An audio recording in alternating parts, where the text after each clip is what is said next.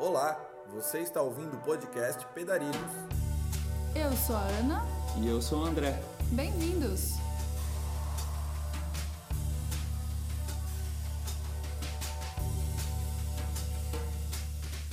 Olá pessoal, esse é o episódio 24, o primeiro episódio do podcast Pedarilhos de 2018. Aê! E nesse episódio a gente falou com Beto Ambrosio, que fez uma viagem de dois anos e oito meses pela América Latina. Agora ele está lançando o livro dele, né, o Fé Latina.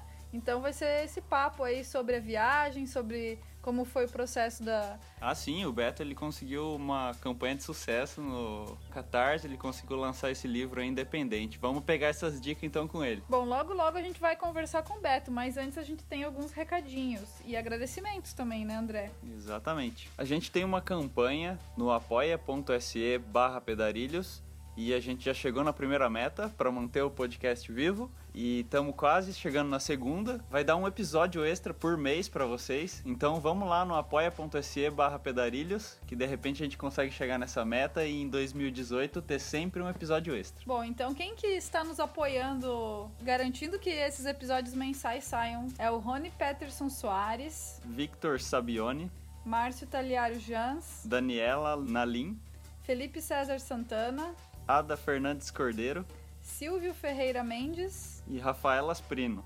É graças a toda essa galera que a gente consegue viabilizar conteúdo de cicloturismo todo mês aqui no podcast. E também a loja Virtual Pedarilhos e a Campo Equipamentos e a Camisetas Orgânicas. Valeu, galera! Muito obrigado, pessoal! Bom, André, temos também um comentário bem legal do episódio 18, Dicas para acampamento em cicloviagem. É isso aí, se você gostou de algum podcast, vai lá no nosso blog, comenta, que de repente você vai ter seu comentário lido aqui. E também dá para mandar mensagem por e-mail, né, André? Uhum. É podcast@pedarilhos.com.br. A mensagem foi do Felipe Fogaça. Show! Sou atleta profissional de patinação e depois de dois anos de planejamento e organização, vou dar início a uma volta ao mundo de bike e patins no dia 4 de fevereiro de 2018. Os podcasts de vocês vêm me ajudando muito, além de informações me inspiram demais. E esse podcast especificamente me ajudou muito com diversas coisas e bateu ainda mais a ansiedade de ir logo. Continuarei escutando da estrada os podcasts de vocês e quem sabe um dia eu participe também. Grande abraço aos dois. Olha só que massa, hein? Uma volta ao mundo de bike e patins? É, eu conversei um pouco com ele, ele comentou que vai levar o patins na viagem de bike e para alguns deslocamentos ele vai usar o patins. Bem versátil, né? É, muito legal. Bom, é isso aí, vamos, vamos nos falando, Felipe. De repente, uma hora a gente bola um podcast aí também para acompanhar a sua viagem, né? Vamos, vamos ver. Vai ser bem legal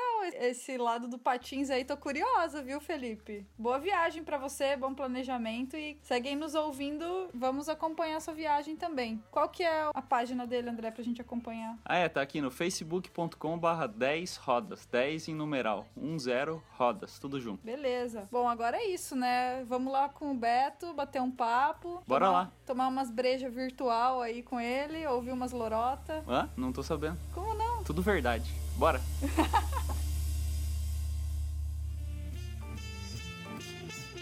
Começa agora mais um podcast Pedarilhos.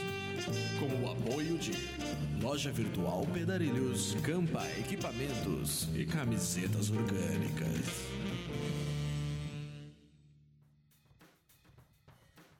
Olá, pessoal. E aí? Hoje a gente tá aqui com o Beto Ambrosio. Oi. Tudo bem por aí, Beto? Tudo ótimo, melhor agora, falando com vocês.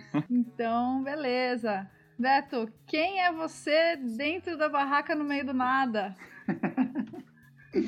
Ai, cara, essa pergunta é, é difícil, hein? Mas ali dentro da, da uma barraquinha no meio do deserto, a gente se sente tão pequeno, né? Olhando para esse céu imenso. Então eu acho que eu me sinto assim, muito pequeno, um grãozinho de areia nesse mundo. Mas conta um pouco aí sobre você, cara.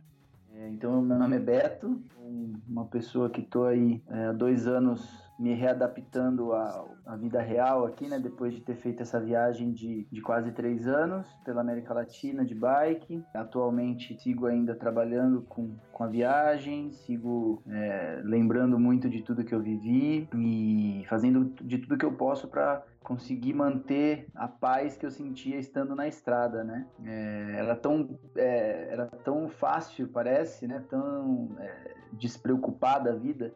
Então hoje eu, eu tento seguir com os mesmos sentimentos que eu aprendi na estrada, sabe?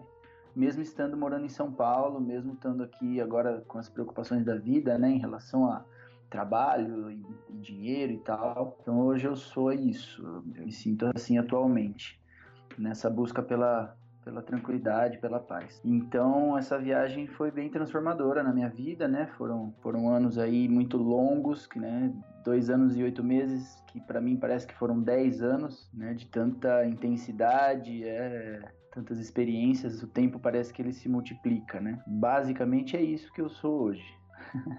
Então, é, que foi essa viagem de dois anos e oito meses? Qual que era esse projeto que você teve durante esse período? Quando que ele aconteceu? em que anos que, tá. que você viveu essa aventura aí? Tá, eu saí de casa no dia 2 de dezembro de 2012. Foi justamente no meu aniversário de 25 anos, né? Foi meu presente de aniversário. E voltei no dia 15 de agosto de 2015. Né? Foram 986 dias sem voltar para casa. E foi um projeto que aconteceu de uma forma incrível na minha vida. Era um sonho que eu tinha muito grande, um sonho de viajar, de conhecer o mundo. Só que eu queria ir dessa forma, né? Eu queria ir de bicicleta. E eu afirmava para as pessoas com muita convicção de que eu ia. Eu afirmava, eu vou, eu vou, eu vou. Eu não sabia como, eu não sabia quando, mas eu tinha certeza de que eu iria realizar esse sonho, né? Até que um dia aconteceu uma coisa na minha vida que eu brinco que eu falo que eu, que eu, que eu ganhei na Mega Sena. Porque, na verdade, eu acho que é tão improvável o que aconteceu na minha vida, acho que é mais difícil do que ganhar na Mega Sena. Não sei se vocês sabem, não sei se eu já contei, mas essa história. A gente ah, sabe, eu lembro dessa história. Os não sabem. Ah, é muito boa. Cara, foi, foi assim, eu tava trabalhando num café na minha cidade, né? Nesse ano de 2012, eu tinha acabado de me formar em administração de empresas, tal, e estava naquela vida procurando emprego na minha área, que é uma área que eu não sei porque até hoje que eu, por que, que eu estudei aquilo, mas tudo bem, é, ainda meio perdido na vida, né? E procurando emprego e tal, e nada, e nada, e nada. Aí minha prima me ofereceu um trabalho de uma semana só para eu ajudar ela lá no café que ela tinha no centro de Araraquara, né, da minha cidade. E fui, maravilha. E aí, cara, quando eu tava no segundo dia de trampo ali, eu resolvi levar o livro do Rafael Lima Verde Verde comigo. Rafael Lima Verde, para quem não sabe, ele fez uma volta pela América Latina de bicicleta em 2002, né? E aquele livro estava comigo e eu resolvi levar ele para o café, resolvi começar a ler aquele livro naquele dia. E aí foi é, essa ação, parece ser tão pequena que transformou completamente a minha vida, porque deu seis da tarde nesse mesmo dia, o livro estava em cima do balcão do café e entrou um cara para tomar um café ali, o Tadeu, que ele era dono de uma marca esportiva. Ele entrou e a gente começou a conversar. A gente se conhecia fazia um mês, né? Porque eu fiz um outro bico também na empresa dele lá, de encaixotar mochila e tal. E então a gente começou a conversar sobre esse livro. Ele pegou o livro na mão e começou a me fazer um monte de pergunta, né? Porque ele sabia que eu já tinha feito outras duas viagens de bike, que eu já tinha feito então antes disso tudo, né? Eu fiz duas viagens pelo Nordeste e ele sabia disso. E começou a me fazer várias perguntas sobre uma viagem de bike, com o livro na mão, e folheando e perguntando e tal. Até que esse cara simplesmente virou para mim e fez a seguinte pergunta: Beto, por que, que você não faz uma viagem dessa e eu te patrocino? Se fosse só a primeira, oh. se fosse só a primeira é. pergunta, Beto, por que, que você não faz essa viagem de é, bicicleta? É, Todo mundo fácil. faz, é, né? Agora, eu te patrocino. Exato. Aí que tal? Não, a minha Aí que são as ramificações infinitas que você pegou achou das uma. probabilidades. Uma raizinha Nossa. ali, uma pontinha. Cara, eu, eu, não sei como é que pode um negócio desse ter acontecido até hoje. Foi um presente, assim, que a vida me deu. e a hora, que ele, a hora que ele falou isso, acho que a minha reação ela foi tipo a do André, assim. Eu dei risada. e peguei ele pelo braço, assim, e falei, meu amigo, você não brinca com coisa séria, velho. Você não sabe o que, que você tá falando. Não, Betão, vamos fazer, vamos fazer acontecer. Vamos fazer acontecer. Me escreve um projeto, me fala tudo o que você vai precisar, me fala quanto tempo você vai precisar para realizar a viagem, quais os equipamentos, quanto que você precisa por mês. Me escreve um projetinho e me leva que a gente vai fazer acontecer. Eu não acreditava naquilo. Eu não acreditava naquilo que estava acontecendo. Eu falei, não é possível. E eu fiquei com o pé atrás, mas eu falei, bom, vamos lá, vamos ver. E, cara, ele nunca deu nenhum não, assim, ele nunca recusou nada. Ele sete meses depois eu tava partindo para viajar, sabe? Então foi um sonho, assim, foi um sonho. Parecia que eu tava sonhando mesmo. Então eu não cansava de agradecer, eu não canso até hoje de agradecer por essa oportunidade, né? Esse presente mesmo que eu ganhei. Então, sete meses de preparação, né, em Araraquara comprando equipamento, né, barraca, saco de dormir, bicicleta, máquina fotográfica, um computador, equipamentos básicos ali de uma viagem de bike. A preparação física ela foi de engorda, então eu passei sete meses comendo que nem um louco na né? Estoque. enchendo o tanque. e basicamente isso, de verdade. Eu sempre pedalei, lógico, tô brincando. Eu comi que nem louco mesmo, sem culpa. Mas eu pedalava pela cidade, né? Não era, ah, vou treinar muito, porque eu já sabia que uma viagem de bike ela só exige que você tenha paciência e o preparo ele, a estrada mesmo vai te dando, né? E você mesmo comentou aí antes que já tinha feito algumas viagens, né? Isso, então como eu já tinha feito as outras duas viagens, eu já tinha noção, né, de como que o negócio funciona. E eu sabia que eu ia ter dois anos e meio para me preparar melhor ainda fisicamente, então eu só pedalei pela cidade mesmo, nada demais. E realmente comi, enchi o bucho, eu saí, tem vídeos da minha partida que eu tô com bochechudo e papudo, assim. A mãe que devia ficar feliz, né? Ai, como meu filho come É. bem. Nossa senhora, pensa. Então, Depois ia sentir saudade, né? Do almocinho de casa. é, exatamente, eu sabia que ia me fazer falta. Então eu fui me despedindo de tudo isso, né? Foram sete meses de pura, meu, muita alegria, muita festa, me despedindo das pessoas, da família, da comodidade do dia a dia ali. Eu sabia que eu ia sentir falta de tudo isso, que não ia ser fácil. E assim foi, né? Me despedi e a viagem ela foi. Vixe, aí a história é longa, né? E me despedi no dia 2, Então- então eu, eu saí. Você saiu daí mesmo. Você saiu de Araraquara pedalando. Saí de Araraquara. Da porta da minha casa eu saí, né? Dali a gente fez uma festa na frente da empresa do Tadeu. No domingo, no domingo, às duas da tarde foi que eu saí, né? Dia 2. Festão, todo mundo ali, meus amigos tal. É, Saí de ressaca ainda, porque no dia seguinte, lógico, fui dormir três horas da manhã, né? Porque era meu aniversário, comemoramos, festa em casa, acordei 11 horas da manhã e fui. Caramba. E aí fizeram. Não, mas não foi muito diferente do. Vocês, Quando a gente vocês- saiu de viagem também, a gente saiu uma da tarde É, também. Não, mas a gente saiu uma da tarde por pura desorganização mesmo. Claro. Não porque, te acor... não porque a gente acordou tarde. né?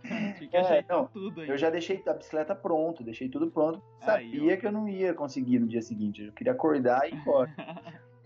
então, eu eu saí de casa, né, pedalando com a perna bamba, sabe? Eu lembro que minha perna tava bamba, sabe? De, de- de nervoso, assim, de, de emoção. A bicicleta tava bamba, porque eu ainda não tava acostumado com uma bicicleta pesada daquele jeito. Muitos lanchinhos do que você levou de casa. essas Esfi- coisas. esfirrinha da minha mãe, que ela cozinha esfirra.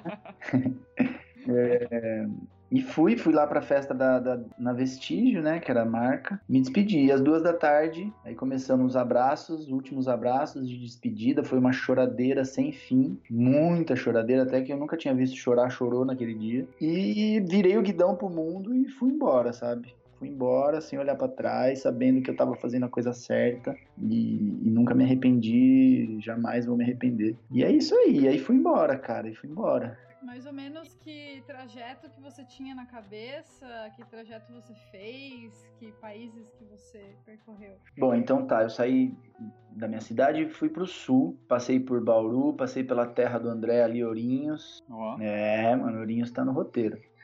Segui pra, pro Paraná, Santa Catarina, né? Peguei um pouco de litoral em Santa Catarina, depois já entrei pra Serra de novo, Serra do Rio do Rastro ali, subi, fui lá pra cima do, do camarote lá, da, que é a serra, né? Fiquei lá em cima um tempo, pelas estradas de terra tal, Porto Alegre, voltei pro litoral, e aí fui todo o litoral, litoral, litoral, Uruguai, cruzei Uruguai pelo litoral até Buenos Aires. Aí cruzei Argentina pelo centro do país, ali Buenos Aires, Rosário, Córdoba, Mendoza, tal. Cheguei no monstro, né, o tão temido monstro, a Cordilheira dos Andes, lugar que eu queria tanto chegar. Cheguei, subi, conheci a neve, pela primeira vez na minha vida eu vi a neve lá em cima da cordilheira, já no lado do Chile. né? foi uma presentão que eu ganhei também, que eu armei a barraca. então você tem uma, você tem uma foto linda lá, né, Tem cara? uma foto linda, inclusive ela é a capa do livro hoje, né? A foto da bicicleta congelada. É, E eu dormi na barraca essa noite, então foi mais intenso. Não, mas peraí, peraí, peraí. É. Foto da bicicleta congelada, não, né, cara? Cadê o respeito? Ela tem nome.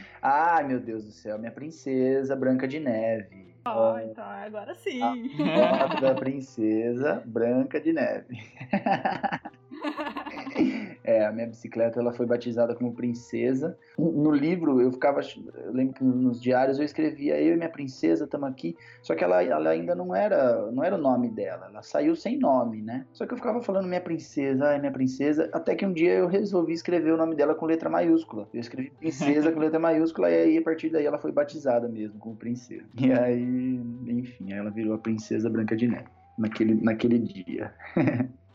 Enfim, então. E aí segui, né? Desci ali a cordilheira, cheguei em, em Valparaíso, no litoral do Chile, e dali comecei a arrumar para o norte, rumo ao México, né? Daí vai, deserto do Atacama, norte do Chile ali, aí Bolívia, cruzei a Bolívia pelo oeste ali, né? O altiplano boliviano, Salar de Uyuni e tal, La Paz. E segui, Peru, por todo o centro do Peru, pela Cordilheira Braba, que vocês sabem. E aí eu tava indo atrás de vocês, né? Tava indo um mês antes, assim, ó. Um mês depois, digo. Recebendo as informações que vocês estavam me dando ali e tal. E fui, fui pelas montanhas, depois eu caí pra, pra direita e cheguei na Amazônia peruana. Passei uns, uns 20 dias, eu acho, na Amazônia peruana, pedalando por ali. Depois voltei para as montanhas no norte do Peru.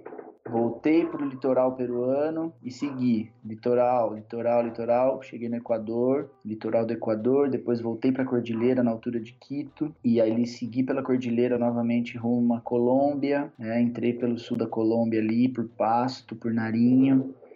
E vai, Cordilheira, Cordilheira, depois fui Cali, Bogotá. De Bogotá eu segui para o norte até o Caribe. Aí cheguei no Caribe, em Cartagena, peguei um barco para o Panamá. E do Panamá segui por todos os países da América Central ali. Então, Panamá, Costa Rica, Nicarágua, Honduras, El Salvador, Guatemala, Belize. Cheguei no México ali pela, pela Península Maia, Riviera Maia, né? Aí, México, passei um mês e meio no México. Né? Ali eu me dei a liberdade de fazer alguns trechos de ônibus. Então, eu viajei um pouquinho de ônibus, um pouquinho de bike, por algumas partes que eu queria conhecer. Como o país é muito grande, eu queria conhecer bastante.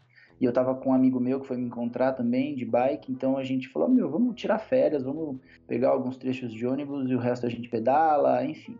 Então a gente fez isso aí. E daí do México eu comecei a voltar para casa. Né? Voltei para Cuba, voei para Cuba, passei uns dias em Cuba sem pedalar. De Cuba voltei para Colômbia para visitar pessoas que eu tinha conhecido, para rever pessoas e também para receber uma visita muito especial que foi a minha família. Né? Depois de dois anos de viagem, minha família foi me encontrar na Colômbia. Foi muito bom, porque eu já estava muito cansado, confesso, já estava sentindo o peso da solidão, já estava com muita saudade. Então, rever minha mãe, meu, meu avô, meus tios, foi muito bom. Só meu pai que não pôde ir, mas depois eu fui vê-lo quando eu voltei para casa. Passei mais um mês e meio na Colômbia, viajando de mochila, tal, com a bicicleta encaixotada, né? Fiquei de férias aí uns dois, três meses sem pedalar nesse meio tempo. E depois voltei a pedalar da fronteira da Venezuela com Roraima, né? Não quis pedalar pela Venezuela porque todo mundo me pediu para não fazer isso, que falaram que estava tava muito perigoso e tal, e eu resolvi cruzar a Venezuela de ônibus. Então voltei o pedal da fronteira da Venezuela com Roraima, é, descendo a Amazônia toda ali, né? Boa Vista, Manaus, depois de Manaus um barco para Belém, de Belém todo o litoral, litoral do Brasil, desde lá do norte até o Rio de Janeiro, tudo pela costa. E do Rio de Janeiro voltei para o interior, né? já estava do ladinho de casa quase, faltavam 600, 700 quilômetros. E aí eu peguei a Dutra ali, Dutra, depois é, Anhanguera, Washington Luiz. Na pressa para chegar em e casa. aí eu já estava já desesperado para chegar em casa. sabe? Parecia que eu tava com vontade de ir no banheiro, sabe? E vai, vai Também pra pegar essas estradas aí, É, tem que estar exato. na secura mesmo. Exatamente. Eu, eu já não estava mais preocupado com o caminho, eu confesso. Eu já só, pensava em chegar em casa, sabe? Então eu fiz o caminho mais rápido. Então, os últimos o último mês, últimos três meses, vai, de viagem, eu confesso que eu já estava ansioso, eu já não estava mais curtindo tanto o caminho, eu queria mais saber do destino, sabe? Tava feliz pelo fato de saber que eu estava chegando em casa, né? Então... É legal você mencionar isso, Beto, porque a viagem, assim, ela tem muitas nuances, né? Ainda mais uma viagem longa. Como mudam os desejos, né? Exatamente. O que a gente espera da viagem. Aham, sim, porque... Exato, o lema de uma viagem, principalmente uma viagem longa, é vamos curtir o momento presente, vamos viver o caminho, né? Sem pensar no amanhã. E realmente eu vivi a viagem, meu, a felicidade que eu senti nessa viagem não vocês já sabem, né? É uma coisa incrível. A paz, né? Enfim, aquilo que eu falei do tempo passado devagar numa viagem é justamente porque a gente vive realmente o presente tranquilamente, né? Então eu consegui colocar isso em prática, assim, por 90% do tempo. Só que nesses últimos meses aí eu já não estava mais, né, conseguindo essa meditação toda. Então eu acelerei mesmo, empurrei o pedal e, queria mais chegar em casa, né? Tanto que eu tava louco para passar por Minas Gerais, tava louco para ir para Chapada Diamantina, depois Minas e tal. Falava, pô, não vejo a hora de chegar por ali. A viagem já vai estar tá terminando, eu vou curtir pra caramba aquela região linda. Acabou que eu desencanei total, porque eu não tava com paciência para subir aquelas ladeiras de Minas, eu não tava mais querendo, meu, não vou passar por Minas Gerais com pressa, sabe? Eu quero ir no, no ritmo de Minas Gerais, sabe? Um dia, qualquer outro momento da vida, mas não agora. Então. Que não é muito uma escolha aí no ritmo de Minas Gerais, porque o relevo Exato. ele te força a certas decisões é, que você não é, quer tomar. É. Então, eu falo do sentimento, né? O sentimento uhum. de pressa que ia, ia ser horrível, ainda mais com um monte de subida. Então, meu, eu peguei o litoral ali, Espírito Santo, Rio de Janeiro, voei. Eu lembro que eu fiz, meu, acho que uns 900 quilômetros em 10 dias, assim pelo litoral, com vento na bunda, tudo plano, meu, uma delícia. E então, e fui me aproximando de casa tal e cheguei, né? Cheguei, foi, meu, um sentimento indescritível a chegada. Era uma certeza que eu tinha de que eu ia conseguir, mas eu também em muitos momentos passava pela minha cabeça pensamentos do tipo, meu, será que você vai conseguir mesmo? Não é possível que você vai chegar no México vai voltar de bicicleta até tua casa. Não é possível, não vai acontecer nada, você não vai quebrar a perna, não vai sofrer um acidente, você não vai nada, não vai ter problema no joelho, você não vai ficar doente, nada. Será que é verdade isso, sabe? Mas eram só pensamentos, né, que vinham e lógico, eu tinha muita dentro de mim muita certeza de que ia dar certo e deu, né? É, cara, conseguiu. E agora tá aqui contando a história para nós. E bom demais ter você por aqui, cara. Valeu.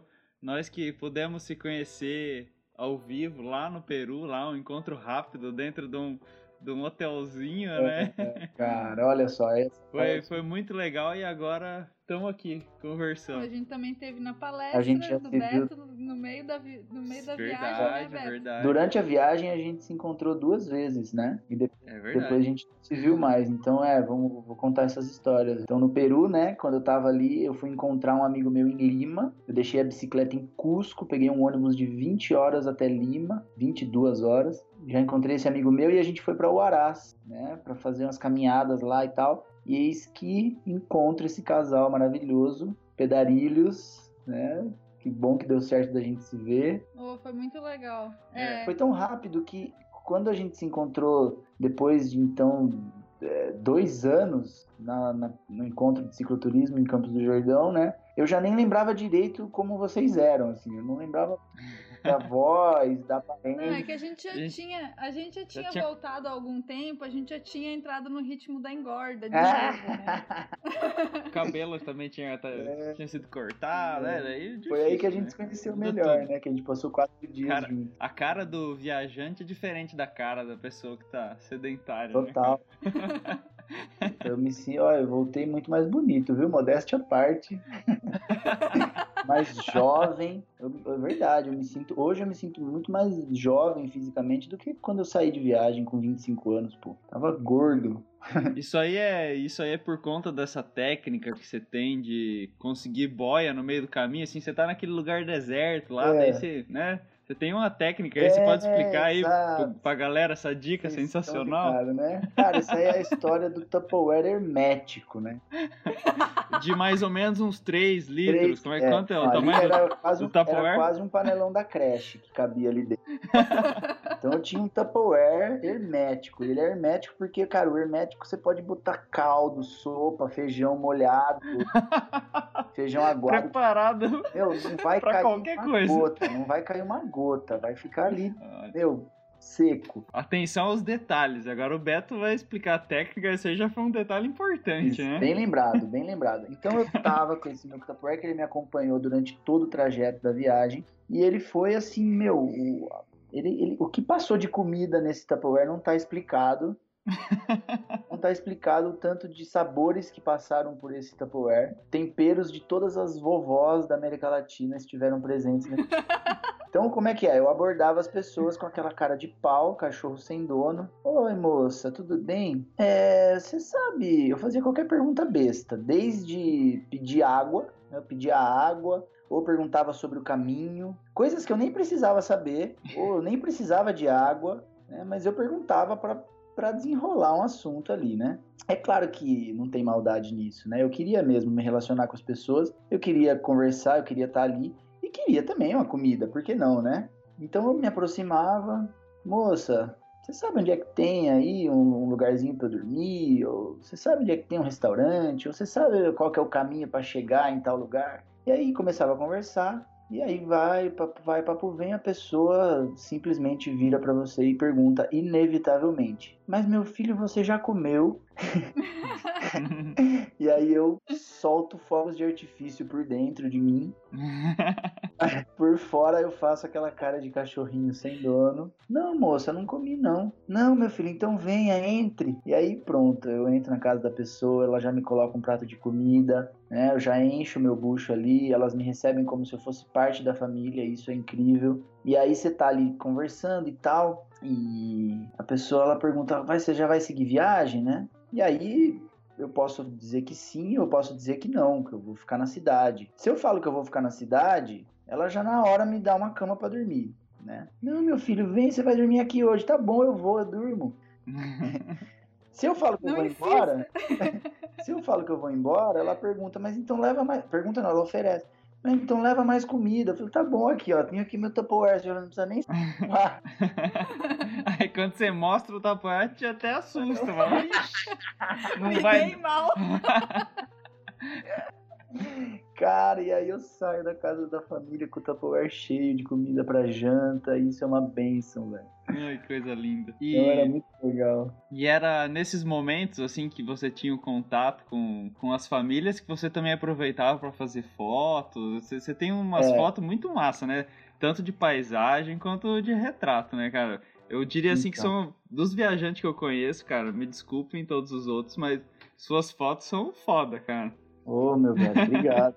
E é ne- nesse momento você aproveitava pra tirar umas fotos, assim, de, do pessoal, Exato. como é que é? Então, aí que tá. O que eu mais me apaixonei por uma viagem de bike é pelo mo- justamente por essa por esse approach, né, que a gente tem com as pessoas. Como as pessoas fazem questão de te ajudar, elas fazem questão de te colocar pra dentro de casa. Isso pra mim foi o mais incrível. Então, eu gosto muito de, conhecer né, as culturas, eu gosto muito de conhecer as pessoas e gosto muito de fotografar pessoas, mais do que paisagens. né? Minha paixão é fotografar gente, né? Porque justamente porque para você fotografar uma pessoa tem que existir uma história por trás daquilo, né? Aham. tem que existir tem que existir uma confiança a pessoa ela tem que confiar em você ela tem que sorrir antes ela tem que estar à vontade então é um tesão pra mim chegar nesses lugares simples e conseguir tirar risadas dessas pessoas e depois consequentemente ganhar uma fotografia né? então o Tupperware ele, ele servia tanto para ganhar comida como para ganhar essa,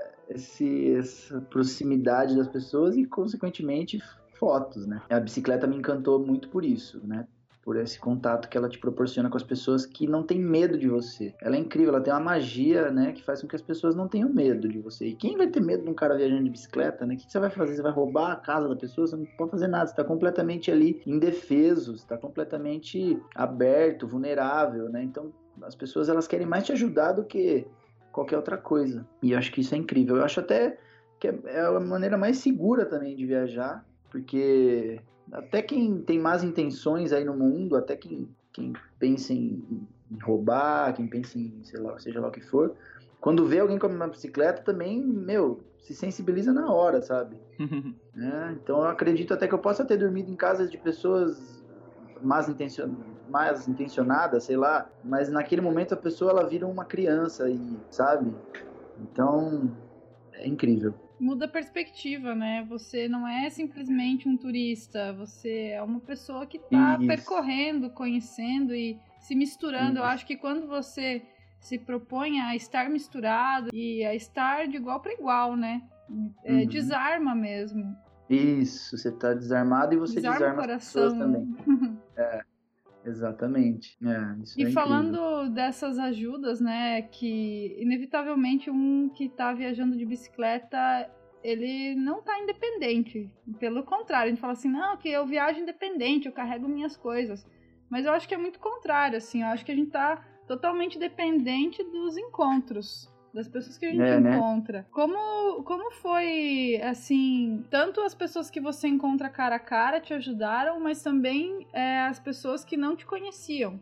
Como que hum. foi a, a viabilização do livro, da viagem? Você teve que trabalhar na estrada? Porque além do patrocínio, você fez algumas campanhas também, né, Beto? Do, do crowdfunding. Uhum. Se você tiver vontade aí pra contar pra gente Legal, claro. dessa parte. Com o maior prazer.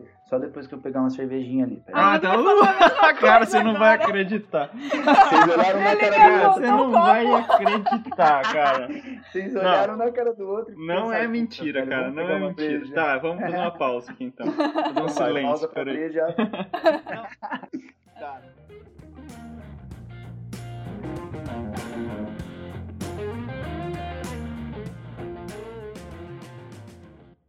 Bom, então você falou duas coisas. A questão da, de que a gente está independente, mas na verdade a gente não tá, né? E sobre essa ajuda das pessoas, tanto das que a gente encontra no caminho, como das pessoas que estão à distância, né? Bom, vocês foram, meu, vocês fizeram a viagem mais independente que eu já vi. Eu nunca vi, meu, tanta vontade, força de vontade de viajar nesse mundo latino carnívoro vocês foram guerreiros, eu falo de vocês até hoje. Eu falo, os caras, vocês acham que eu sou guerreiro de ter feito essa viagem? Vocês não sabem, os caras fizeram isso sem comer carne. E eles, ah, era só um Tupperware, um Tupperware sem carne. É. Tinha o Tupperware também. Tinha.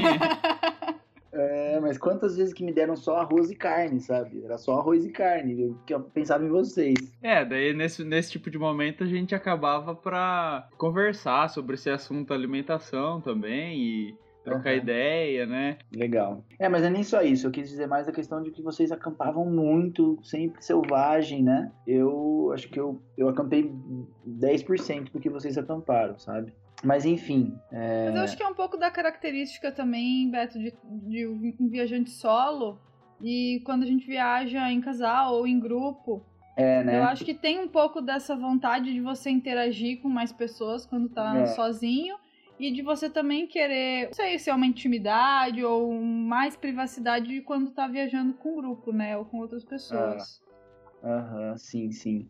É, acampar para mim era uma coisa que rolava, mas com menos frequência e, e justamente por causa da solidão. É, é exatamente. É, era bom estar em contato com as pessoas, era bom. Não que vocês não tinham, não tivessem contato, lógico, mas é, eu, eu buscava sempre alguém, né? Buscava sempre uhum. estar junto com as pessoas tal. Pra... Mas realmente, é pelo fato de eu estar sozinho, eu acredito. As pessoas, né? Bom, o que rolou na minha viagem foi tanto essa hospitalidade das pessoas que eu estava encontrando no caminho, claro, né, como eu já contei, me ajudando com casa, com comida, com tudo. Tanto assim como é, pessoas que estavam me ajudando à distância, gente que eu nem conheço até hoje, mas que me ajudaram, com um lugar para ficar também. Por exemplo, ah, Beto, você tá chegando aí, por exemplo, sei lá, em Quito. Tem um amigo que mora aí, você vai ficar na casa dele, sabe? Então o pessoal, através do, do Facebook, né, como o pessoal estava acompanhando a viagem, eles sabiam que eu estava chegando em tal lugar e eles faziam questão de me ajudar. Então rolou muito isso. Gente que eu nunca vi na vida e que, e que me, me ajudou, sabe? Fiquei em casas, fiquei num apartamento no Uruguai de uma família que eu também nunca vi na vida. Um apartamento sozinho, um apartamento vazio, só com os móveis, tá? de uma, uma família de, de Porto Alegre. Falou, Beto, você vai passar por Punta del Este? E eu não ia, porque é caro pra caramba, não, tava, não tinha muita coisa pra ver ali. E eles falaram, cara, você passa por lá porque tem um AP lá, você vai ficar no nosso AP. E eu fiquei, sabe, no apartamento deles. Eles abriram a porta do apartamento para eu ficar lá sozinho, pelo tempo que fosse, sabe? Isso foi incrível também. Caramba, que, que coisa incrível, né? Como é que pode o ser humano ser tão bom? E então recebi toda essa ajuda.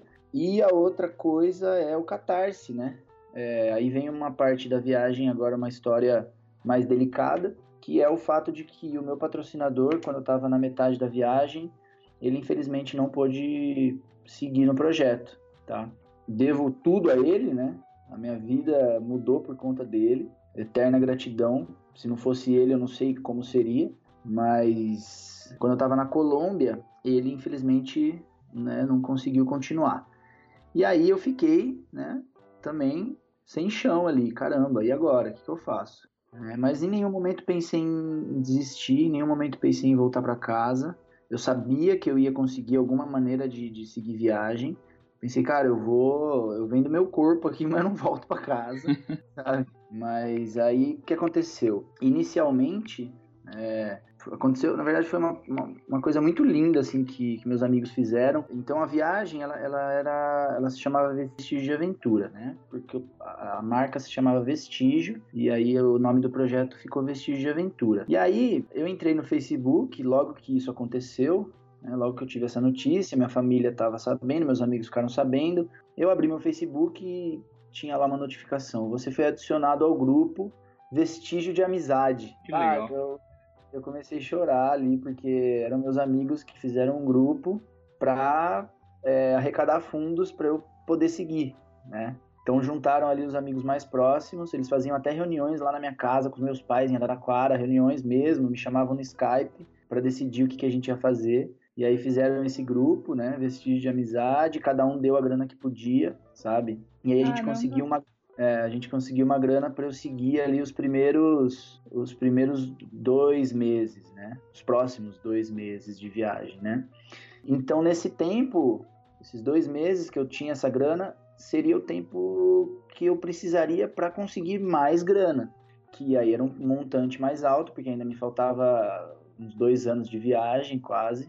E aí a gente optou por fazer um catarse, né? Financiamento coletivo.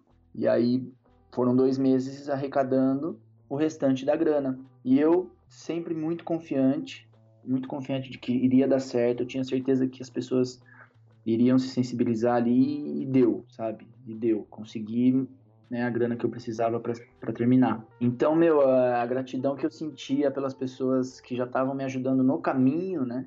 Agora eu estava sentindo uma gratidão infinita porque as pessoas que eu nunca vi na vida me deram dinheiro para viajar, sabe? Eu pensei, caramba, que que coisa incrível, né? Quantos presentes e então tudo isso me mostrou o quanto o ser humano é bom, sabe? Me aument...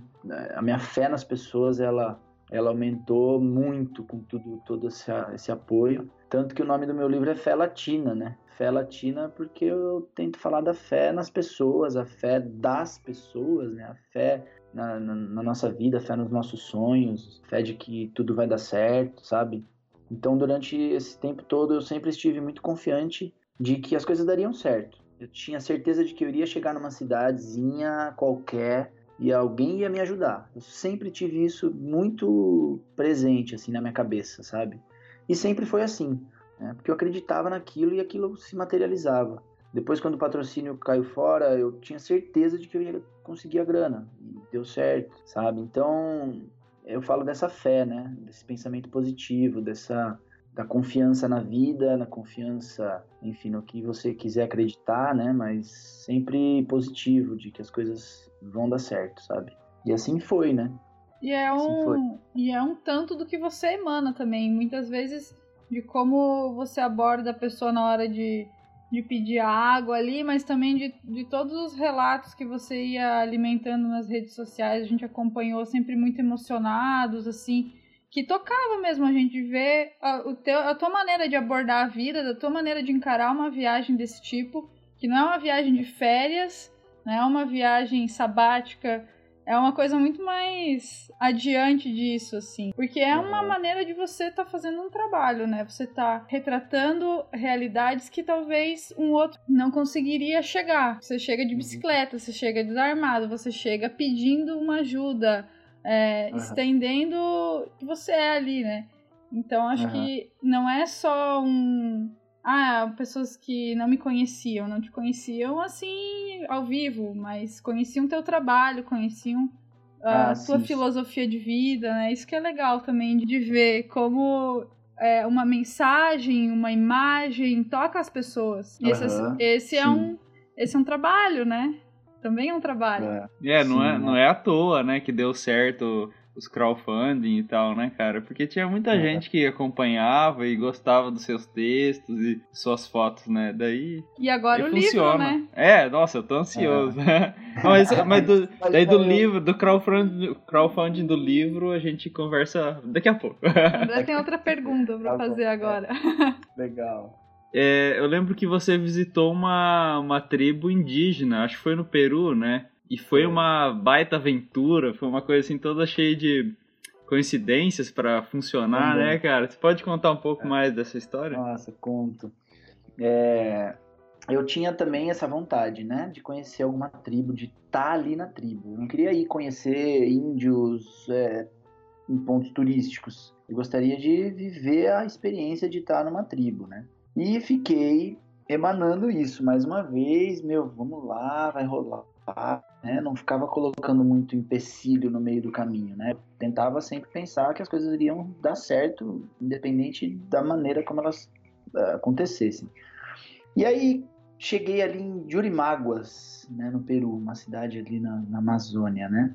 E dali de Jurimáguas saem barcos para, meu, lugares, enfim, para todos os lugares da Amazônia, né? Ou seja, vai dali para Iquitos, vai para Manaus, vai para Belém, vai até o Oceano Atlântico. Enfim, dali saem barcos para tudo quanto é canto, Colômbia, tudo, Equador, enfim. Então é uma porta de entrada para a Amazônia. E eu cheguei ali nessa, né, sem nada programado, mas com essa intenção.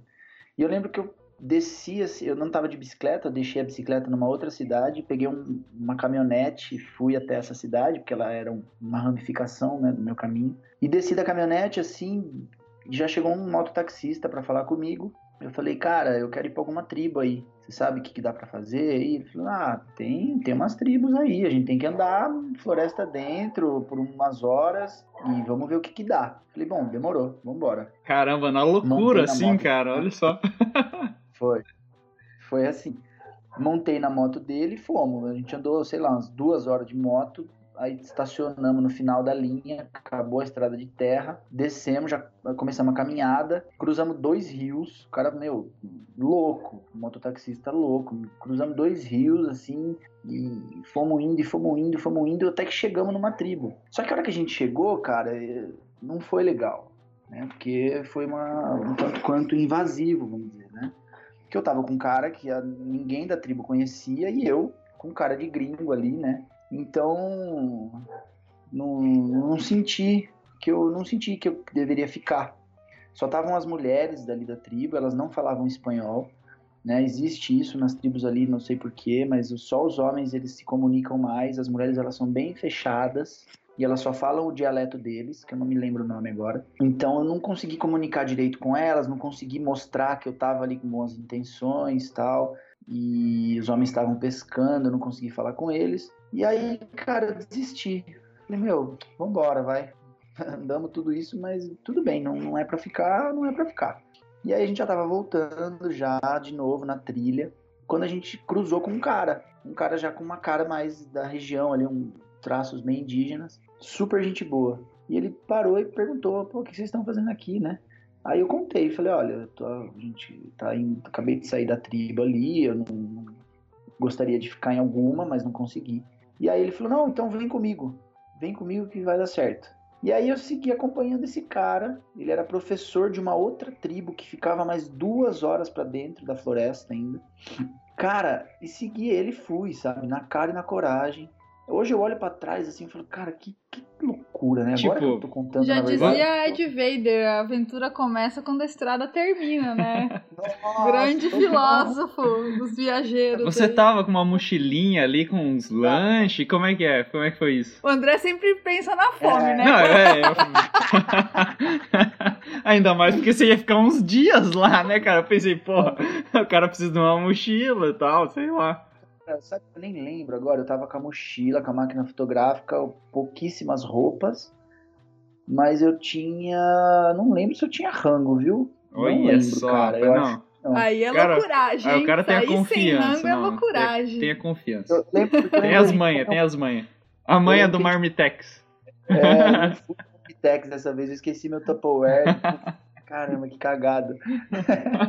então, bicho, eu eu não tinha, é verdade, porque eu comi, a gente encheu o bucho de banana no- nessa tribo, né, antes de sair, porque a gente cruzou essa novamente, né, Aham. passou por aquela Ah, tá, era mais pra frente. aham.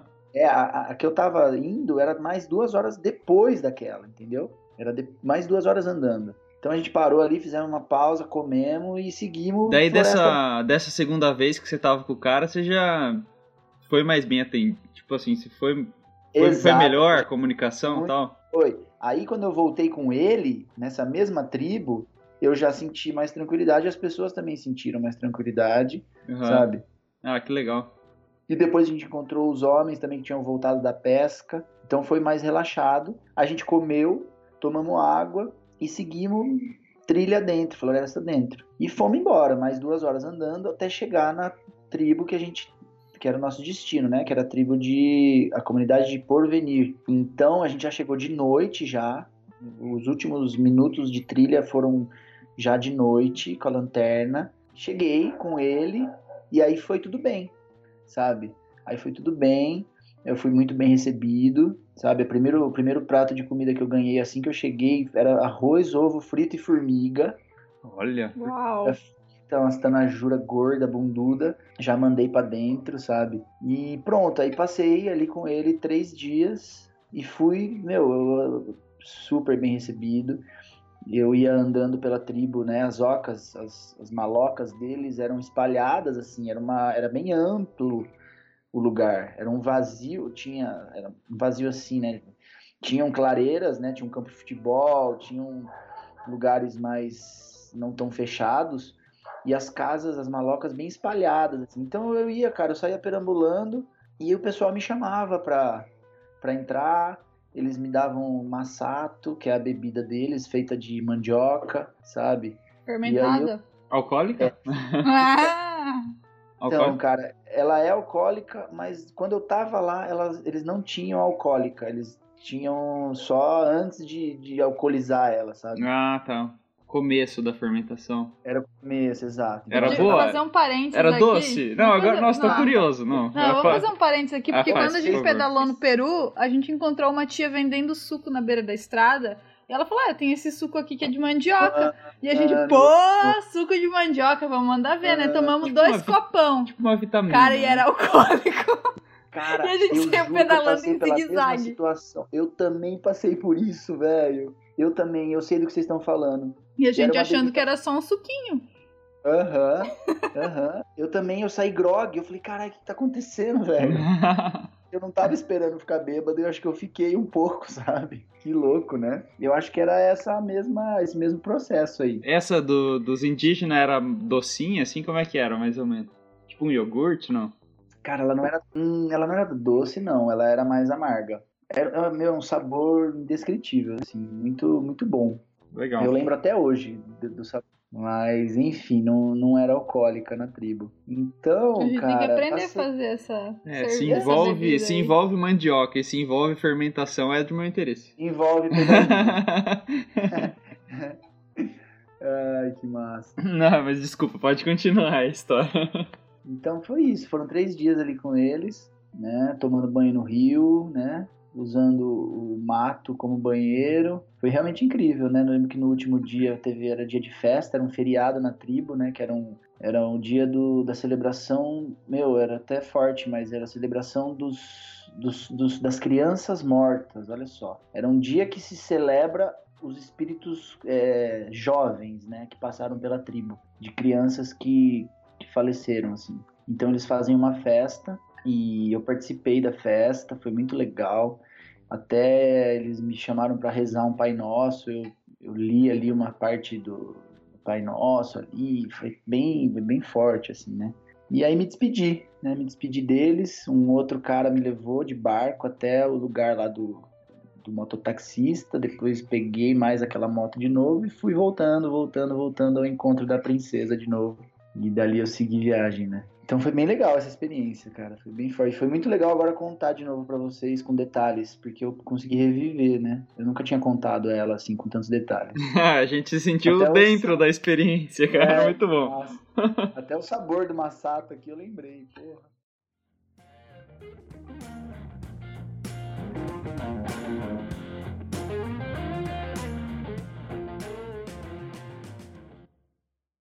É A muito, história foi muito, assim, deixa Oh, a gente meio é, sem é saber muita o que dizer, história, né? é muita história. Eu acho que pra pegar tudo muita só, história. só com o livro, né? Aqui a É. gente só vai dar Só um. A pinceladinha, né? É. Bom, Beto, antes de... Mas olha, só, uma- só um, só um, só um parênteses lá. antes de você fazer essa pergunta. Eu tenho certeza que nesse scripting aí que vocês fizeram tem a palavra Tupperware, velho. eu tô enganado. eu não, eu tô enganado. Tem, tem boia, que era mais curta. Já me volta o Tupperware. entendi. tá bom, continua. Bom, É. então, de- desse trajeto todo que você citou antes aí pra gente, inevitavelmente você chegou em casa e teve que passar por uma readaptação à vida em sociedade não nômade mais, né? Então, antes você estava viajando, estava em contato com uma vida em sociedade, mas você era itinerante. E agora que Aham. chegou e parou e a princesa ficou ali de canto, como é que foi essa Aham. volta? Teve a ressaca? Teve a ressaca pós-viagem? Cara, essa pergunta é muito boa. Se fosse só ressaca, tava bom. Se fosse só isso, seria ótimo. Mas é, essa pergunta é muito boa, muito importante. Eu não falo sobre isso no livro. Eu até gostaria de escrever outro livro só para falar sobre a volta para casa. E eu não tenho o menor problema de abrir meu coração de falar o que eu senti. Não, eu não acho que a gente precisa só falar das coisas boas que acontecem na nossa vida, afinal a vida não é feita só de coisas boas, né? Pelo menos aqui nesse planeta que a gente vive. Então a gente tem momentos difíceis, sim, todos temos, e por que não falar sobre isso para que a gente possa se, se identificar, né? Se ajudar. Então, cara, eu sendo sincero, já falei isso várias vezes em algumas palestras, sem o menor problema. Eu, quando eu cheguei na minha casa, eu caí, velho. Eu caí num buraco. assim. É, sentimentos que eu nunca tive na minha vida. Né? Fiquei muito mal. Sei lá se isso tem nome, se é depressão, se é só uma, uma fase difícil, se é tristeza. Não sei, bicho. Mas foi difícil, sabe? Foi difícil e eu não tenho o menor problema de falar porque eu já passei e já vi o tanto que foi importante passar por isso. O tanto que eu me fortaleci, o tanto que eu que eu aprendi, né, sobre mim mesmo. Mas foi muito foda, cara. Foi muito foda voltar. Não só pelo fato de, ah, eu gostaria de estar viajando e tô aqui. Não, não era nem isso. Nem passava pela minha cabeça seguir viajando. Eu tava muito cansado, né? Não era vontade de viajar. Longe disso. Era o fato de estar preso, sabe? Mas eu acho que é mais assim o fato de que eu tava voando por aí, sabe? Eu tava vivendo um, um, uma, uma realidade que era quase que um conto de fadas, sabe? Onde todas as pessoas eram felizes, né? Eu nunca, eu não, eu não cruzei com nenhuma pessoa que estava mal-humorada, não cruzei com pessoas, pelo menos das que me receberam dentro de casa, eu digo, né? Então eu não vi, eu não vi atrito entre ninguém, eu não vi briga, eu não vi discussão, eu não vi ninguém sendo grosso comigo nem nada. Não viu televisão? Não vi televisão. A não ser nos restaurantes da, da- da- do Peru, que os caras botam a TV no último volume, no máximo ali. Ah, mas lá não dá pra. Por mais que o cara entenda espanhol, aquela bagunça de jornal, não dá pra. Nossa. Fixar em muita Só se coisa é- de problema. não prestar muita atenção, né? Principalmente, você não entende, né? Cara, hoje eu vejo que os lugares que eu mais vi TV foram nos restaurantes. E como era na hora da janta ou do almoço, era sempre noticiário pingando sangue da TV, assim, ó. Só desgraça. Então, nem- eu nem dava atenção, sabe? Então, enfim, realmente, sem televisão, sem nada. Então tudo era maravilhoso, cara. Eu não tinha preocupação com dinheiro, eu não tinha preocupação com, com contas para pagar, com nada. Só tinha que me preocupar em, em sorrir para as pessoas e seguir viagem, E sabe? conseguir um Tupperware no meio-dia. E encher meu Tupperware. Só tinha a única preocupação era encher Preocupações simples. Exato, cara. Comer, pedalar, coisa básica. É. É. Então, quando eu voltei, meu, foi muito punk, cara. Foi muito punk. Foi coisa da minha cabeça mesmo, né? Eu poderia ter relaxado, eu poderia ter falado, meu, vou ficar aqui, tudo bem, não tenho emprego, não tenho trabalho ainda, não sei quem eu sou, não sei o que vou fazer da vida, mas vou ficar em paz. Eu poderia, mas eu não, eu não soube, né? Eu não soube lidar com a situação. Fiquei muito ansioso, fiquei, né, nessa crise existencial e sem ter o que fazer, isso aí enchia minha cabeça de merda, enchia minha cabeça de pensamento medroso, sabe? Pensamentos com medo do futuro, pensamentos de, de ansiedade máxima, assim. Então, foi muito, foi muito difícil, cara. Foi muito mesmo. Tanto que eu passei três meses com a minha família, né? E, e não consegui mais ficar na minha cidade e eu precisei ir embora dali, sabe? Fui embora, fui pro Nordeste, meio que fugi, assim, precisava respirar, precisava é, descansar minha cabeça. E aí fui, uma amiga minha me propôs um trabalho na pousada dela lá em São Miguel do Gostoso, no Rio Grande do Norte. Passei três meses lá, trabalhando na pousadinha, na beira da praia, que era o que eu precisava para meditar, para fazer meu yoga, para colocar minha cabeça no lugar, sabe? E aí melhorei, fiquei bem. E dali já comecei a sonhar em morar na praia, seguir morando na praia, né? Queria estar perto do mar. E optei por ir para Florianópolis, né? Então dali eu já fui direto para Floripa. Né? Fui também na cara e na coragem, sabe? Sem, sem nada certo. Comprei uma caixa estanque para colocar a máquina fotográfica no mar. Né? Comecei a tirar foto de surf, que era uma é uma paixão minha. E uh, fiz alguns trabalhos, mas uh, não deu muito certo também e tal. Enfim, fui pizzaiolo, vendi brigadeiro, vendi lanche natural na rua fui sobrevivendo, assim, sabe, em Florianópolis. E nesse tempo todo, passei um ano e meio em Floripa, né? E aí vim para São Paulo, já faz quase cinco meses. E nesse tempo todo, então já fazem dois anos que eu voltei para casa, né, da viagem. Quase dois anos, eu falei, não sei, mas fazem mais de dois anos já que eu voltei para casa. E nesse tempo todo eu tenho vivido essa questão do, do, do profissional, né, do que fazer, muitas crises existenciais em relação a isso, confesso. Mas hoje, graças a Deus, já tá tudo melhor, sabe? Eu tô aqui em São Paulo, onde as coisas acontecem mais. Né? Tô, tô conseguindo viver da viagem, com palestras, né? Com fotografias, com a venda de fotos da viagem e agora com o livro, né? Que graças a Deus ficou pronto. Durante esses dois anos eu estive lendo, é, é, lendo, né? Relendo reescrevendo tudo, sabe? Que eu escrevi durante a viagem. Tá? Então, para quem não sabe, o, o livro ele, ele se trata de um compilado de diários que eu fui escrevendo desde que eu saí de casa. Ah, isso que eu queria perguntar também, o processo da escrita do livro, se ele começou ao longo da viagem, ou se você chegou e Aham. disse agora eu vou escrever, como é que foi? Sim, não, não, eu escrevi eh, na primeira semana de viagem eu já comecei a escrever. Então são relatos ao vivo ali, a cores, né? São relatos que eu tava escrevendo com a emoção bombando. Então eu fui escrevendo, escrevendo, escrevendo, escrevendo durante toda a viagem. Quando eu voltei, então, quando eu já estava no Nordeste, que eu peguei os arquivos, tudo que eu escrevi, coloquei num arquivo só de Word e ali comecei meu trabalho que acabou agora, sabe? Acabou, tá acabando essa semana. Então, Quando você, quando você escrevia os relatos ao longo da viagem, É. seus diários, você já tinha a intenção de transformar essa experiência em um livro? sim, com certeza, já, já tinha total, total. Já se escrevia pensando nesse livro. né? Então, voltei, tô lapidando esse texto, lapidando, lapidando, melhorando aqui, juntando um, um diário no outro e tal e tal. Daí veio a parte da diagramação, que também foi um trabalhão que um amigo meu que fez e a gente foi trabalhando juntos. Agora tá na revisão final, né? Agora tá com Uhum. uma menina que tá fazendo a última revisão. O livro já tá com, com o catarse ok, né? Então consegui já o, o dinheiro em mais um crowdfunding, né? Mais um catarse bem sucedido. Pô, conta mais aí sobre esse catarse bem sucedido, É. cara. Foi Era um um baita a trabalho. cada postagem ali.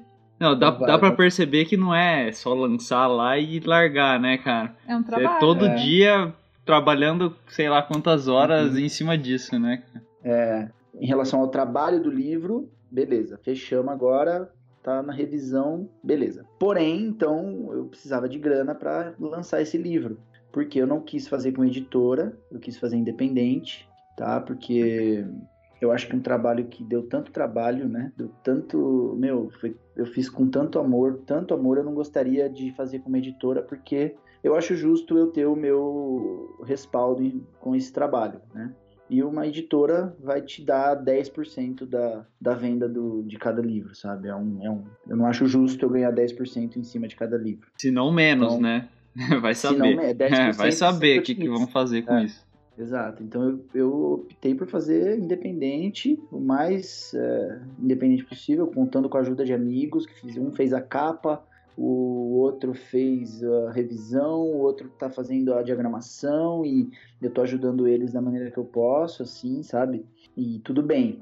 né? Então, para fazer independente, você precisa ter uma grana para investir nisso, né? Porque o valor de 2 mil exemplares, que é o número que eu vou imprimir, ele é 35 mil reais. E eu não tenho essa grana, então eu fiz então a pré-venda através do Catarse. Tá? Então esse crowdfunding, esse Catarse que eu fiz, ele não foi para pedir ajuda para as pessoas, como o outro. O outro, as pessoas doaram dinheiro sem esperar nada em troca, sabe? Elas doaram de 30 até mil reais sem esperar nada. Claro, eu mandei fotografias, recompensas simbólicas, mas nesse caso, esse catarse foi uma pré-venda. Então, as pessoas que estavam ajudando, elas estavam, na verdade, comprando livros antecipados, né, por um valor promocional, para que eu pudesse conseguir, então, dinheiro para imprimir os primeiros 2 mil exemplares do meu livro. Então eu precisava de. A campanha ela foi. A meta dela era 53 mil, porque além dos 35 tem todo. Tem os 13% do catarse, tem o custo de, de frete, que é super alto. Então acabou dando 30, é, 53 mil. Para isso eu precisaria vender 650 livros na campanha, que é um número super alto. E consegui. Né? Depois de dois meses nessa luta, todos os dias postando e postando, galera, vamos lá, tá rolando, faltam tantos por cento, sabe? É, tive momentos de muita ansiedade, tive momentos de falar, fudeu, não vai dar certo, que é o meio da campanha, quando o negócio fica, sabe, fica frio, já tava já quase nos 60% do tempo da campanha e ainda faltavam 60% do, da grana. Falei, meu, fudeu. Até que no final deu aquele sprint final, assim, e bombou, sabe? Faltava ainda uma semana para terminar e já atingi a meta. E passou, né? No final a gente chegou no 111%. Uau, Meninas. parabéns! É, valeu. Superar a meta É, isso foi demais. é muito né? bom. É. Até acrescentei umas páginas coloridas no final do livro, graças a esse extra aí que rolou, né? Então, mas foram dois meses, meu, de ansiedade, assim, parecia a Copa do Mundo. E eu, eu postava e a galera vibrando junto, a galera ansiosa junto. Eu achei isso muito legal, sabe? Do pessoal se sensibilizar e compartilhar. Então, meu, eu agradeço eternamente por essa ajuda das pessoas aí, mais uma vez, né? É, a gente até quis gravar essa- esse podcast antes do Catarse pra, pra dar essa força. Só que a gente também tava em viagem e não deu certo, né? A gente tentou combinar, mas não funcionou. Mas agora, É. o, o- pelo menos é bom, deu tudo certo. E, a- e Sim, pra quem não pôde colaborar no Catarse, é, você Uhum. continua vendendo o livro, né? Daí como é que faz aí pra entrar em contato e tal? Isso, exato. Agora o livro ele vai ser vendido até eternamente, né? Opa, que bom. E agora as por enquanto eu tenho feito através de depósito, né? Então, galera que quiser, é só falar comigo que eu, eu passo a conta, o pessoal deposita e eu mando para casa, né? Para qualquer lugar do Brasil e do mundo. E através de palestras, através de meu, como for, boca a boca, pessoalmente, feira, eu quero é, ir para feira vender, livrarias eu não sei também, porque tem aquela questão do, né, da, daquela porcentagem grotesca que fica com eles, mas enfim. É, então, tudo comigo, né? Independente. Legal. Então qualquer um que tiver ideia de palestra ou interesse em livro ou sei lá, só entrar em Uhum. contato com você e trocar uma Com ideia, certeza. né? É Beto Ambrosio, basicamente você vai me encontrar assim no Facebook, no Instagram, E meu e-mail é betoambrosiofoto@gmail.com e tem o site também betoambrosio.com.br que dá para pedir por lá. Enfim, então é facinho de achar. E no teu site também tem é, dados ou fotos? Tem alguma coisa da viagem? Tem, tem. O site é basicamente a viagem. Onde que o pessoal pode reviver essa história? E quem não te acompanhou ao longo do, da trajetória, é. será que tem como pegar Com um certeza. pedacinho? Com certeza. É, só pra, só pra quem tá digitando direto aí, é Beto Ambrosio é com S, né? Ambrosio com Isso, S. é com S. Uhum. Beleza. Ambrosio com S. É, o site ele é basicamente sobre a viagem, né?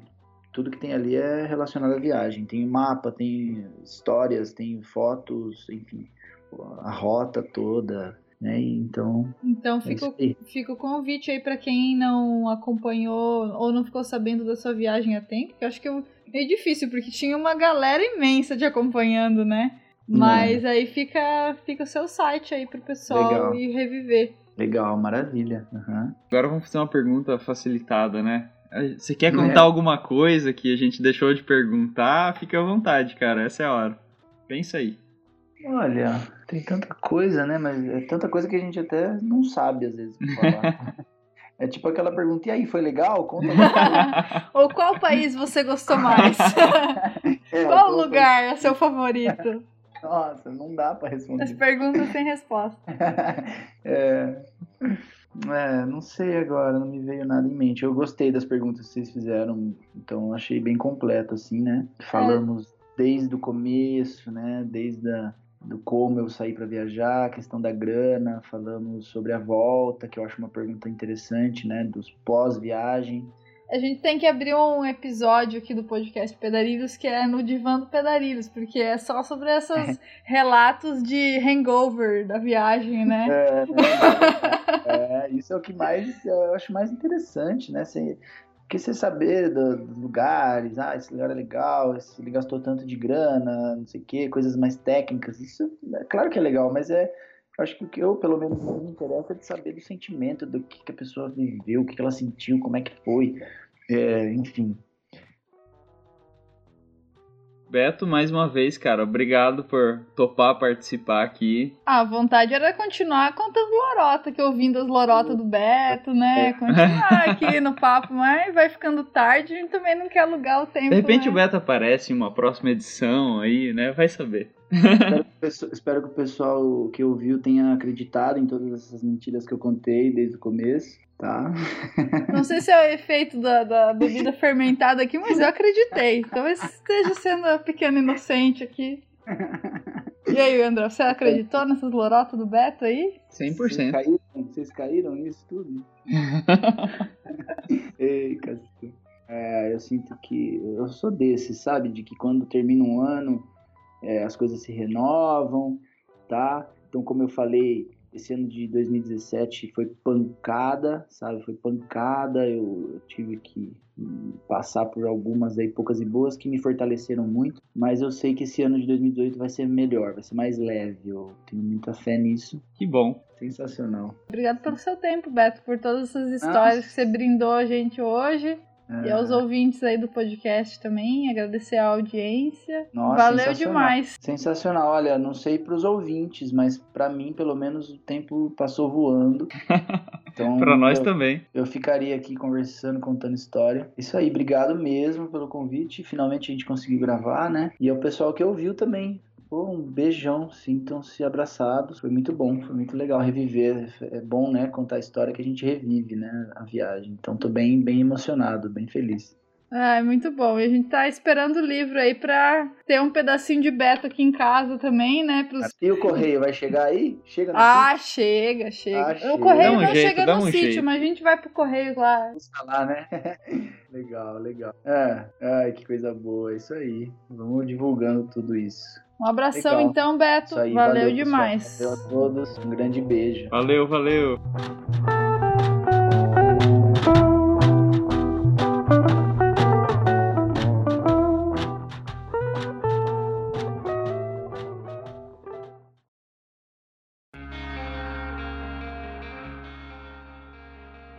Campa é uma empresa de equipamentos outdoor que produz redes e acessórios no Brasil, com mão de obra e matéria-prima nacionais. pois acredita que isso possibilita a geração de emprego e renda local. Para saber mais, acesse www.campa.com.br. Loja Virtual Pedarilhos, a loja do cicloturista, onde você encontra os principais acessórios para a sua viagem de bicicleta, além de suporte técnico especializado. Confira em www.pedarilhos.com.br/loja. Você já ouviu falar de algodão orgânico? Então entra lá no camisetasorgânicas.com.br e conheça nossas camisetas de 100% algodão orgânico com estampa eco-friendly e sem metais pesados.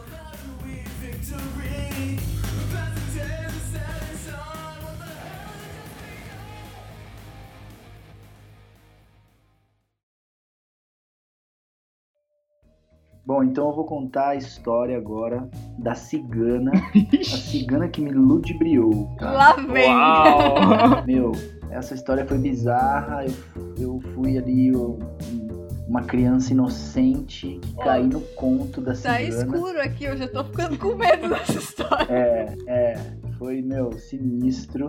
Então vamos lá. Tava eu no deserto do Atacama, pedalando ali e tal, aquele clima inóspito, tá? Aquela coisa assim, aquela coisa, meu, sinistra do deserto do Atacama. Você tá no deserto, eu tava recente ali, eu tinha acabado de chegar naquela região do deserto. E uma coisa que eu não escrevi no livro, eu estava no quilômetro 660. Ah, não. Aí sim, rapaz! Senta que lá vem lorota. O pior é que é verdade, velho. Eu não tava. Eu tinha acabado de passar pelo quilômetro 666. Eu falei, caralho, que sinistro. e aí, cruzei, cheguei no 667, senti um alívio, né? Que eu sobrevivi àquele quilômetro. e aí, meu, resolvi parar num restaurante, achando que eu tava já abençoado, né? Parei num restaurante beira de estrada, aquela coisa bem. Não, meu, bem você faroeste. pensava que tava sabe? bem, é, abençoado, mas na verdade era seu velocímetro que tava um pouco desregulado. Porque ainda você tava no 666. Não. Não, não, não. Eu não era o velocímetro, não era o 616 da viagem, era daquela Ah, rodovia. aí, então não tem placa, erro. Então não tem erro, placa. é. É, era a placa, era aquela placa. E aí, bicho, parei nesse restaurante pra tomar um café e tomei meu café e voltei pra frente dele ali e tava já me arrumando pra partir, sabe? Seguir viagem. Eis que surge uma, uma senhora com vestidos longos assim e começou a conversar comigo. Eu até então achei que ela fosse uma senhora normal, porque ela foi realmente simpática, ela foi tranquila. Ela começou a me perguntar da viagem, falou que ela vinha da Espanha, tal. E eu contei da viagem pra ela e ela veio e perguntou se eu não gostaria de receber umas bênçãos ali pra minha viagem, sabe? E eu, inocente que sou e com fé em Deus, falei, meu, vamos lá, qualquer bênção é bem-vinda, né? E aceitei. Até que ela começou ali, ela pegou um crucifixo que tava ali com ela e começou a falar algumas coisas e abençoar minha viagem e tal. Aí ela me pediu uma nota de dinheiro, que segundo ela faria parte do, do ritual fazendo. Ah, rapaz, já tô sacando. Eu achei um pouco estranho, mas dei. Dei uma nota baixa. Eu tinha acabado de sacar dinheiro na cidade que eu tava. Então, quando eu sacava, eu já sacava tipo 300 reais, né? Porque para não pagar tanta taxa. né? Quanto mais, quanto menos saques, menos taxas eu pago. Então, eu já sacava de quantidades altas. Só que eu dei uma nota baixa para ela e, e ela fez ali o ritual dela, sei lá, nem lembro muito bem, acho que eu tava hipnotizado já. Aí ela me devolveu a nota de dinheiro. Beleza, ok, sem problema, guardei. Quando eu fui guardar essa nota na minha carteira, ela veio com esse crucifixo e começou a meio que benzer minha carteira, como se ali na minha carteira aquele dinheiro fosse. Caraca. Putz, eu tava pensando que ela só ia ficar com a nota. Né? Bah. Ai, não sei. Não, já, ah, cara, vai, já tá me dando uma Ai, cara, agonia aqui por cara. dentro já. Quando eu, quando eu fui guardar, então ela veio e eu, ela, ela fez ali um truque que ela conseguiu pegar todo o meu dinheiro da carteira. Caraca, velho. Ela foi, ela conseguiu tirar aqueles 300 reais da minha carteira e, e pegou pra ela. E aí eu comecei a ficar puto, né?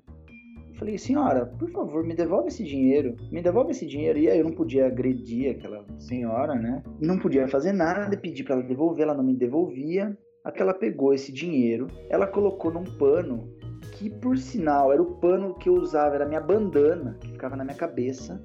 Que eu já não sei como que aquilo foi parar na mão dela também. Não sei como, eu não lembro por que, que eu dei aquele pano para ela, mas eu dei. Ela colocou o dinheiro na minha bandana e deu um nó. Eu não tirei o olho do meu dinheiro. Eu não tirei o olho. Eu vi ela colocar o dinheiro ali e dar um nó. E ela me devolveu esse pano com esse nó com meu dinheiro dentro. E eu peguei, aliviado, feliz da vida. E ela falou: não abre isso até amanhã, senão vai te trazer azar e virou as costas e saiu. E eu virei as costas pro azar e abri o pano, lógico. Abri o pano para pegar o meu dinheiro de volta. Quando eu abri o pano, existia nada mais, nada menos do que um papel de jornal molhado dentro do pano. E o meu dinheiro desapareceu. Até hoje, eu nunca mais vi a cor. Nossa, isso é uma história de terror, cara. Eu ela simplesmente. Ela virou Ela era uma ilusionista. Quando eu peguei. Meu, ela foi, ela foi. E eu, eu fiquei de cara, né? E a hora que ela. Eu tava com, com, aquele jornal molhado na mão, assim, eu olhei, ela, já, ela ainda tava no meu campo de visão, do outro lado da estrada. Só que ela tava entrando na caminhonete do marido dela, que era um cara mal encarado, assim, sabe? E, e eu falei, meu, vai embora, pensei, né? Some daqui, não quero nem saber desse dinheiro. Eu poderia ter ido atrás, sabe? Corrido atrás dela e subido em cima do capô do carro, mas eu preferi deixar ela embora, sabe? Com o meu dinheiro. Então essa história eu, eu, eu escrevi esse, sobre isso me zoando, né? Eu me zoei. Falei, meu, como eu fui inocente, tá? Mas é a vida, né? Acontece. Umas a gente perde, nos outros a gente ganha. Temos que aprender a tomar cuidado com as senhorinhas. Elas Não, são tem as que mais aprender perigosas. a técnica dela. Já pensou? Dá pra viabilizar uma viagem fazendo isso. e aí, como é, que você, como é que você patrocinou tua viagem, meu? Eu me disfarçava de cigano. É. Cada um dá seu jeito, né? Ai, que loucura, né, bicho? E aí foi isso. Aí fiquei sem dinheiro no meio do deserto. Mas aí, Tinha loja só. também, né, Beto? Não, mas aí o que, que eu fiz? Eu não quis viajar daquele jeito, porque tinha um trecho ainda meio longo pela frente, sabe? Que eu poderia não encontrar caixa eletrônico nem nada, que eu já sabia disso. Então eu peguei uma carona ali, fui pra estrada, coloquei o dedo na estrada, parou uma caminhonete, a primeira que passou já parou. E aí, no fim das contas, o cara era super gente boa, me levou pra casa dele, fiquei, tipo, cinco dias na casa do cara, foi super massa, assim, sabe? Então no final das Se contas. você deu for dividir pelos dias que você ficou na casa do cara, se você fosse ter que pagar um hostel, já recuperou o dinheiro da cigana. Ixi, depois ele veio multiplicado, né? é, é isso aí.